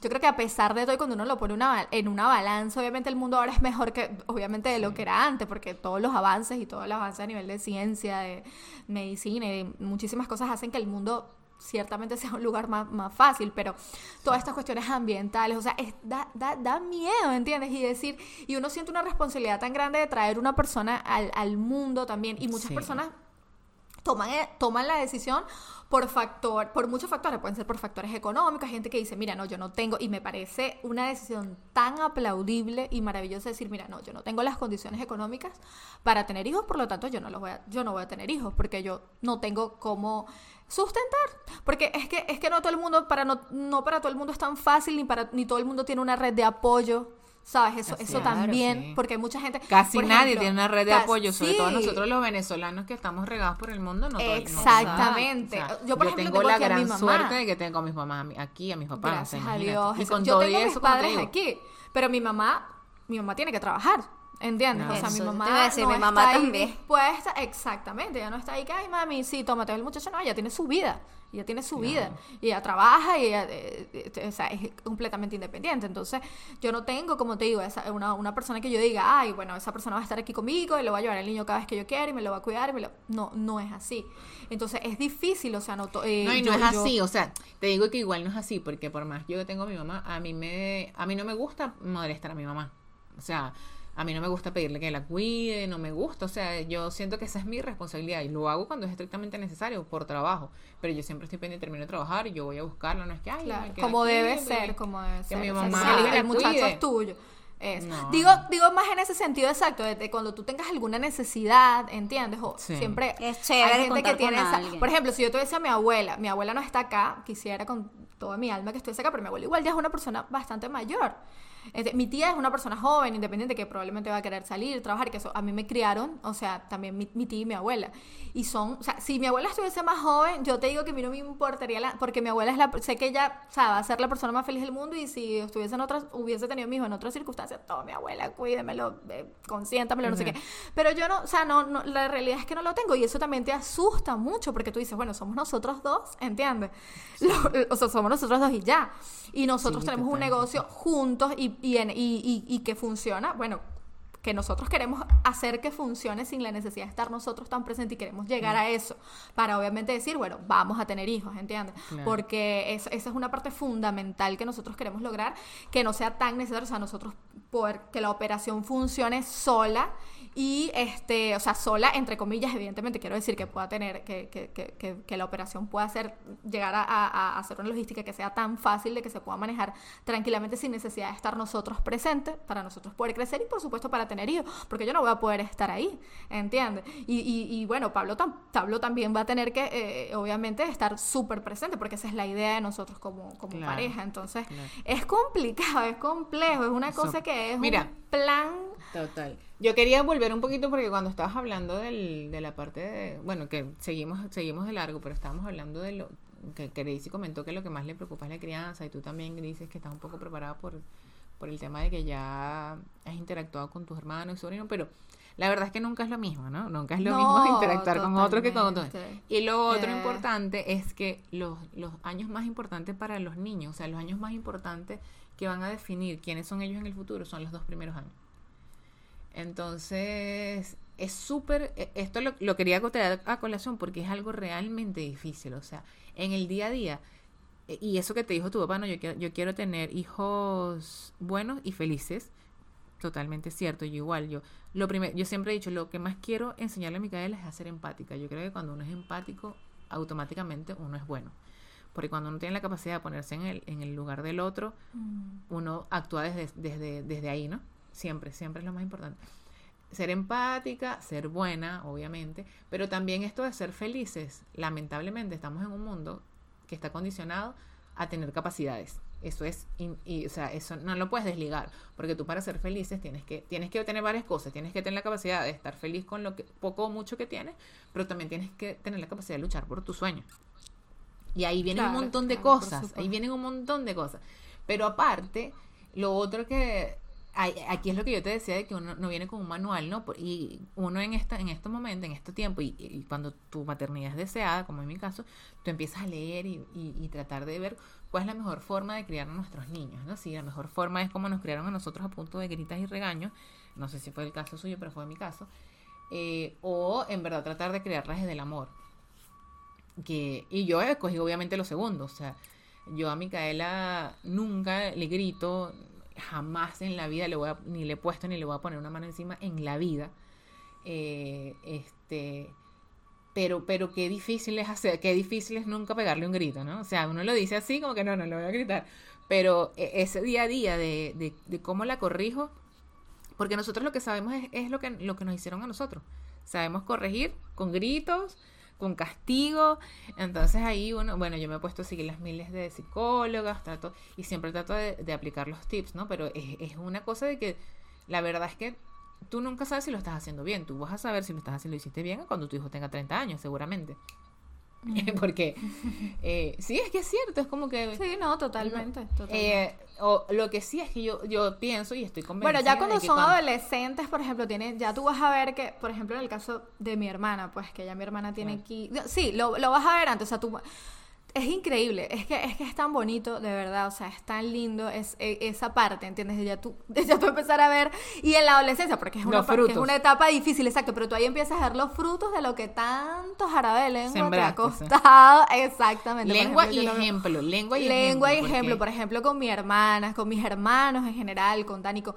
Y es como que tú dices, wow, o sea, el trabajo que, que, que, que hemos hecho, o sea, ha, ha- ha rendido sus frutos. Tú lo ves, ya, lo inteligente, las cosas que te dicen, sabes cómo analizan las Sus cosas, valores, sus sus valores. valores, exactamente. Entonces tú dices, wow, o sea, ha, ha- Pero ha eso valido la pena. Es difícil, como te digo, o sea, Es es difícil, es difícil, es un trabajo difícil, que, o sea, el día a día es como que cómo la corrijo, se- exactamente. siempre se sienta, pero como te digo, siempre es el amor, o sea, yo le repito a Micaela dos mil millones de veces por día que la amo, que su abuelo la ama, que su papá la, sabes, lo que más, lo, lo más importante para mí es que ella se sienta amada, porque yo creo que desde ahí uno nace, uno crece como una persona buena, cuando tú sientes que eres importante para el mundo y cuando tienes personas que te aman.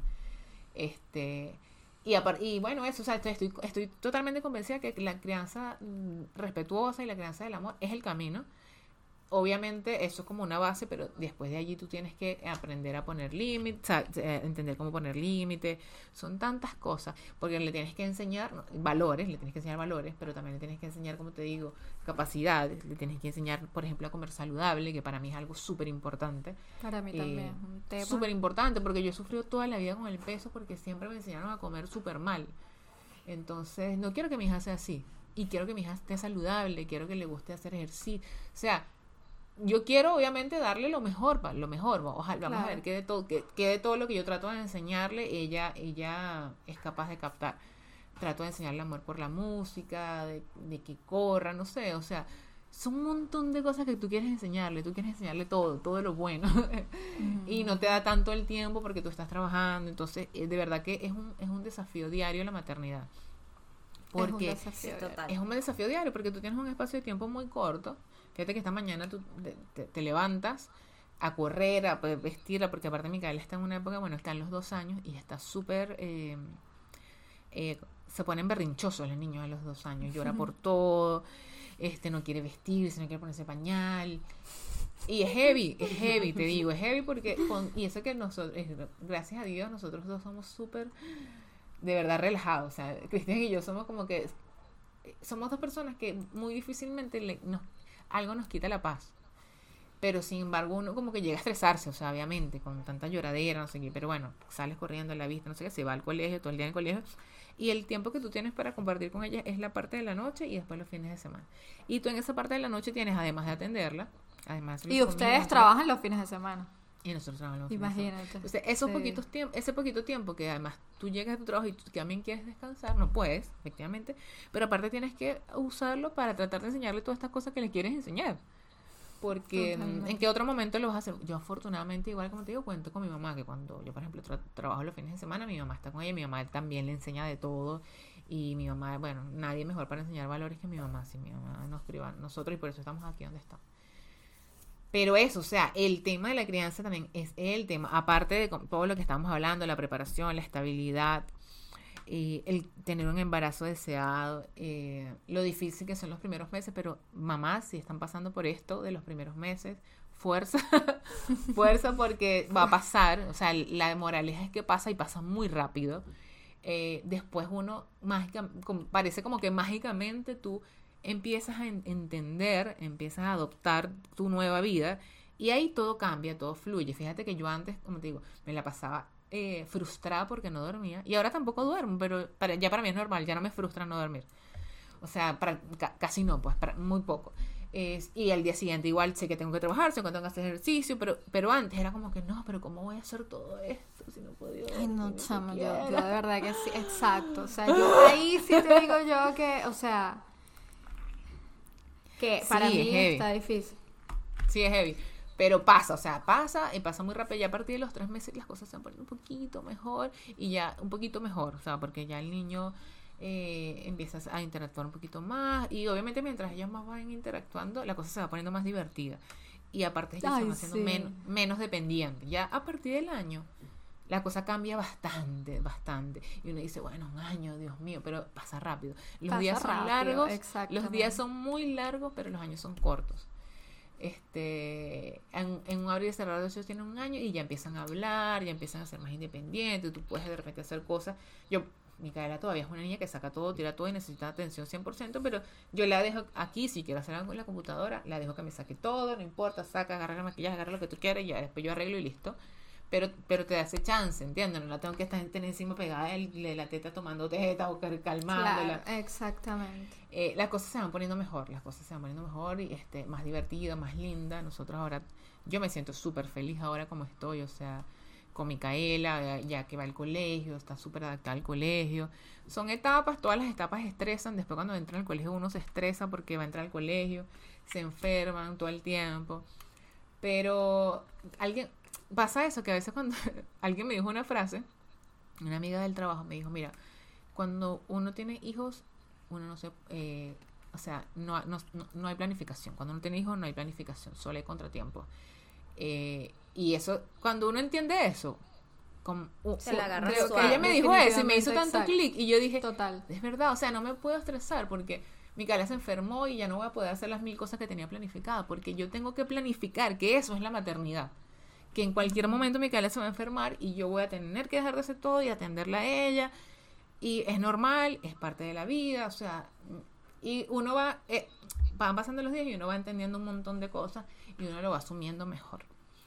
Y eso, o sea, es, es cuestión de personalidad. Yo sé que hay gente que no le ha pegado como yo siento que a mí me pegó mucho, mucho eh, los primeros meses, bastantes meses. Los más fuertes fueron los tres primeros, pero igual me siguió pegando después. El hecho de no, por ejemplo, no poder ir al gimnasio es algo que todavía me afecta. El hecho de no haber recuperado mi figura todavía me afecta. Este, pero cada día, cada día lo estoy manejando mejor y sé que cada día va a estar mejor, mejor, mejor. Y ahora Claro, te digo, o sea, exactamente. Sí, o sea, poco a poco, nunca vas a volver a ser la persona que eras antes, eso es imposible, pero ahí vas más o menos acomodando tu realidad, tu nueva realidad a tus, digamos, a tu a tus necesidades, ¿no? Ya necesitas el gimnasio, fíjate, ahora te pedí un mes de vacaciones solo para ir al gimnasio, ojalá que pueda hacer algo, eh, bajar un poquito y después poco a poco seguir bajando, pero pero ya las cosas están mejor, ya la cosa está más relajada, más divertida. Eh, como les digo, la vida con los niños es...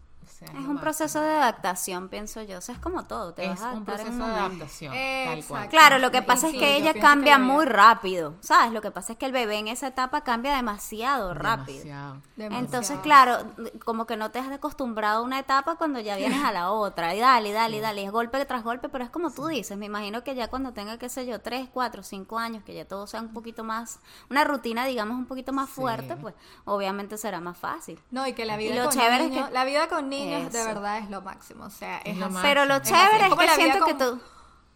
Sí, Ajá, lo, lo- lo chévere, lo que siento es que es que es que Delia como que como que se preparó demasiado bien, ¿sabes? Porque por ejemplo, escoger una pareja que sea que, que con la que tú te sientas bien en ese momento y todo eso, obviamente es y estar económicamente máximo. estable, sentirte bien en tu, en tu etapa Sí. profesional, porque no debe ser igual tener un bebé pequeño y estar todavía en la universidad o estudiando No, o algo. O sea, no, es como que... Eso es una cosa. ¿Sabes? Entonces, yo creo que, que sí, sí. eh, Yo creo que es cuestión también de, de la personalidad que tiene Delia. Siento Sí. que Sí, eso va y- un poquito muy, No, muy de la mano. Porque de co- también la veo muy que- planificada y perfeccionista. Entonces, como que. No, y que, y que realmente, o sea, vamos a estar claros. Eh, nosotros estamos eso, como le digo, hablando aquí de nuestras experiencias y tal, pero al final imagínense si para eso, para una persona como Delia que se preparó, que ta, ta, ta, ta, ta, también, o sea, tuvo sus momentos y, tie- sigue teniendo sus momentos complicados. Imagínense para una persona que no, que no se preparó Sí. para nada. claro. Aunque mira, Es- la maternidad es un- sinceramente... es, difícil, eh, es, sí. Yo no, siento, yo sinceramente, exacto, siento que la maternidad definitivamente no es para todo el mundo, ni que todo el mundo debería tener ese derecho de tener hijos eh, 50 mil como quiere y como... eh, porque es, es algo muy complicado el, el el, en el mundo, bueno, hemos, yo no sé, bueno, creo que todas nosotras conocemos a, a alguien que tiene, qué sé yo, cinco much- y, y eso, o sea, mientras, yo creo que la educación, la educación principalmente es, es la clave de todo, o sea, es lo que te ayuda Sí. a ser una persona, o sea, consciente de qué es lo que significa la maternidad, cómo tú quieres que sea tu, tu- tu- la experiencia de ser madre o no ser madre, que es absolutamente completamente válido, súper entendible y aplaudible además, porque tomar esa decisión también es una decisión súper valiente y ser como que consecuencia con- contigo mismo, ¿sabes? Congruente con lo que tú quieres, con lo que eres y tomar esa decisión de decir, mira, no, esto no es para mí, yo no quiero ser mamá. Eso es algo también increíble porque la presión de la sociedad es absurda, o sea, es, realmente horrible. absurda. Entonces, Y que uno no se dejar influenciar. Porque Exacto, tontería. O sea, ¿quién te va- mantenerte ¿quién te va a estar firme, diciendo eh. la gente? Ni que la gente te va a mantener. O sea, nadie te va a mantener. Nada, hijo, pero a la gente va- le encanta. Mira, yo soy, Le yo soy una persona que escucho eso. Mira, cuántas veces todos los días la gente, ay, no, y no tienes, y ay, pero ¿por qué? Sí. Ay, mira, pero ya se te va a hacer. Tienes que tenerlos rápido. O sea, eso, tú sabes cuántas veces al día. Es que, y que una pues, persona de- realmente se mantenga firme en su posición. Porque hay gente que, que eso, que, que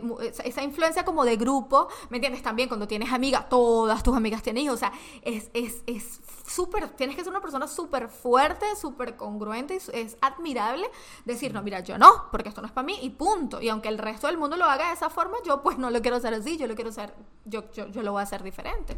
¿Entiendes? Entonces, no, te- no nos debemos dejar increíble. presionar porque es algo Te- muy heavy la totalmente, maternidad como para exacto, dejarse presionar. Yo nunca, o sea, yo nunca me sentí presionada. Yo me sentí presionada por mi biología, digámoslo así, pero no porque alguien me dijo. De hecho, este, le, lo decía abiertamente que no quería tener hijos y me daba igual lo que me dijera la gente. Siempre yo tengo esa virtud, gracias a Dios. A mí me da exactamente igual lo que me diga cualquier persona. Claro, y siempre porque- he sido así. Así que en ese sentido, bien, porque la maternidad es muy difícil como para hacerlo. Es muy complejo como para hacerlo solamente por presión, digamos. Es que la sociedad siempre te va a presionar, porque yo me imagino que ahora te pasa es que, ¿y cuándo vas a buscar el varoncito?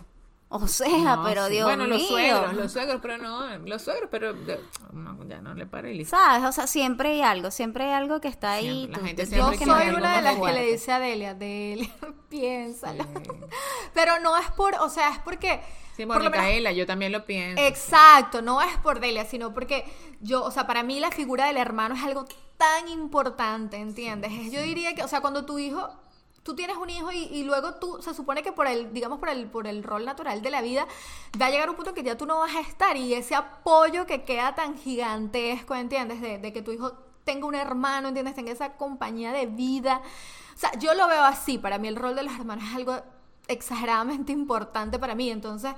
Eso es lo que yo le digo a Delia, como que piénsalo. O sea, yo también lo veo o sea, igual por que tú, Micaela, también, ¿me entiendes? sí. Por Micaela, exacto. No, no, no. Más allá de eso, como por, por Micaela y porque es tan lindo eso, o sea, tener hermanos. Entonces, yo me Yo siento súper o presionada sea. en ese sentido de decir, ah, voy a tener un hijo y yo tengo que tener otro hijo porque eso lo digo yo ahorita, como les digo, yo no tengo ni siquiera el primero. Puede ser que yo tenga el primero y después diga, no, mira, no, no voy a poder tener el Bueno, segundo, yo no te sé. voy a ¿Sabes decir que yo- que cuando... Pero, Yo, ay, por pero la parte- sí me o sea, siento es como muy que difícil súper este- este- presionada pero por mí misma, Este país es muy difícil para tener dos hijos. O sea, no es porque yo no quiera, sino que no estamos, o sea, a- si fuese millonaria y che- no, pero no, no, no da para tener dos hijos. O sea, no nos da actualmente para tener dos hijos el, dinero ni, ni el tiempo. O sea, yo, como te digo, yo obviamente que quisiera que Micaela tuviese hermanos. Yo entiendo perfectamente la importancia porque yo igual que tú, que igual que Kimberly, tengo un montón de hermanos y son lo más importante de mi vida. O sea, estoy Sí. totalmente de acuerdo. Pero, pero Ay, yo hay- pero también, hay una porque realidad, yo- pues, ahí. Sí, yo te digo, cuando yo quería tener hijos, o sea, no era que yo quería tener uno, era que yo quería tener cuatro. O sea, yo pasé de no querer tener un día a dije, ay, no, yo quiero cuatro. O sea, yo quiero cuatro. Ahora, bueno, no sé. Capaz ahorita me da por tener otra vez y quiero seis, no sé. Quién sabe. Familias grandes. A mí me gustan las familias grandes. Ayer, vino una, ayer vino una embarazada, la que, la, la que maquillé ayer, y tenía 35 años. Y me dijo, no, yo, yo quiero tener por lo menos tres. Y está embarazada, está a punto de dar a luz. Y yo O sea, bueno, que pues, eso valiente. es saliendo de uno buscando el otro, Yo porque quiero- eso, ¿pa' sí, porque exacto, aparte es eso. La, no sé, o sea, si de repente mejora nuestra situación considerablemente, quizá en el futuro lo, lo considere, pero... pero Exacto, nada no está tallado en piedra. Sí, Aquí sí. to- todo puede pasar. Puede, Igual yo puede- estoy todo súper vieja, pasar. que eso es lo que me pasa, que tampoco tengo todo el tiempo del mundo, yo estoy súper Eso. vieja. Eh, bueno, no está Eh, súper vieja. ¿Cuántos años tienes tú, no, Delia, por favor? vieja, aparte. Voy a cumplir 38 ya. Llevo Pero bueno, 37, ahorita, por ahorita favor, no me digas eso. Y ahorita aparte, o sea, hay muchos, muchos métodos. Pues, Sí, sí, muchas- sí, tranquila, tranquila. Mira, este, por ejemplo, este es el país de las mujeres que se embarazan viejas. Porque yo te digo que aquí las, las, las gringas, por llamarlo de alguna manera, aunque a ellos no les gusta que le- lo llamen así, ellas se, se enjuician muy, o sea, se agarran juicio, digamos, Gracie pues se en quieren casar y todo. Para Eso, ellas se quieren casar y todo, muy viejas. Ellas disfrutan, ellas de verdad que disfrutan su juventud. Ellas a las 30 todavía están por ahí jodiendo. Ellas ya por ahí, como a los 25, 26, es como que empieza la seriedad que nosotros tenemos a los 22. ¿Sabes? Como que ya te sales de la universidad sí. y todo. No, pero aquí Entonces, también es claro, así, o ellas sea, yo creo que es algo de la viejas. actualidad. Sí, yo creo, yo creo exactamente, es algo completamente de, de la actualidad. De hecho, esa eh, eh, ahora una de las principales causas o la primera causa de la, de la infertilidad es el, el retraso de la maternidad, pues lo que las mujeres Eso. están retrasando la maternidad. O sea, yo creo que ahora todas las, es como le digo, es otro mundo, es otro mundo completamente, completamente diferente a, eh, al que era antes y gracias a Dios la gente ya está este, tomándose la cosa pues mucho más en serio y viendo realmente qué es lo que significa. Como antes con esa familia súper numerosa, vamos a estar claros. Es que ni que tú tengas los recursos económicos, o sea, tú no, tú físicamente, o sea, no eres capaz de, de, de, de criar bien a cinco hijos, o sea, tú solo, o sea, o tú con tu pareja, o sea, de darle todos los valores a cada uno, de transmitirle todas las cosas. Chamo, es muy difícil, o sea, alguno, alguno se va, va a ser la oveja negra. alguno va, alguno va a quedar Chamas, por ahí rezagado. hablando hora y 20 minutos. Sí, no señor. Entonces, sí, esto quedó súper largo. Yo creo que vamos a tener que hacerlo en dos capítulos, ¿no? ¿Les Sí, vamos a tener que seguir, Sí. seguir hablando porque eso está buenísimo. Está bueno. este, pero bueno, ya creo que hoy, ya por hoy vamos, vamos a cerrar. Este, y bueno, creo que creo que Eso, yo creo muy que interesante. Hablamos un montón. Igual ya yo había hecho mi wrap up de mis, mi- mis conclusiones antes, así que estamos. ok. eh, fuerza, fuerza y fe. Sí. Fuerza y fe. Exactamente. Eso ¿Cómo aplica para dice? todo. Fuerza y fe que las cosas van Sí, a mejorar y independientemente y- del estado, el- del momento en que estés en tu maternidad.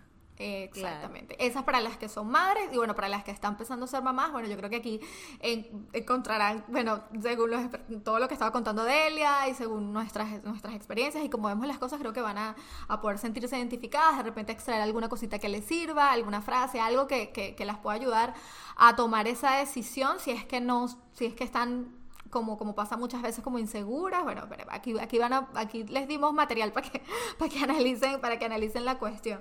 Y, y bueno, las mujeres que no quieren ser mamás, eso, nuestro aplauso. Como por ejemplo que Gracie, que, mi tiene su deseo, que no es las que son de Team Gracie, que como Gracie dice, tampoco es una cosa que ella talló en piedra, pero que hasta ahora ella se mantiene firme en su posición, y eso es para mí la cosa más aplaudible del mundo, de verdad. Este. Y, y bueno, eso, eso, esperamos que les haya gustado este capítulo, que lo hayan disfrutado, como siempre, como siempre, siempre, siempre les pedimos, compartan. Este, Delia, esperamos tenerte aquí mucho más seguido. Sí, seguro que favor, sí. más vacaciones, más. Por vacaciones. Sí, hija. Vamos a aprovechar que estamos de vacaciones, así que- Exactamente, vamos a aprovechar las vacaciones de Delia para que esté por aquí bastante. Este, y bueno, nada, nos despedimos, síganos en Instagram, denos por allá su feedback, siempre se los digo, no tenemos como saber las opiniones, sino es que nos van por allá y, y- y nos las dejan saber por allá.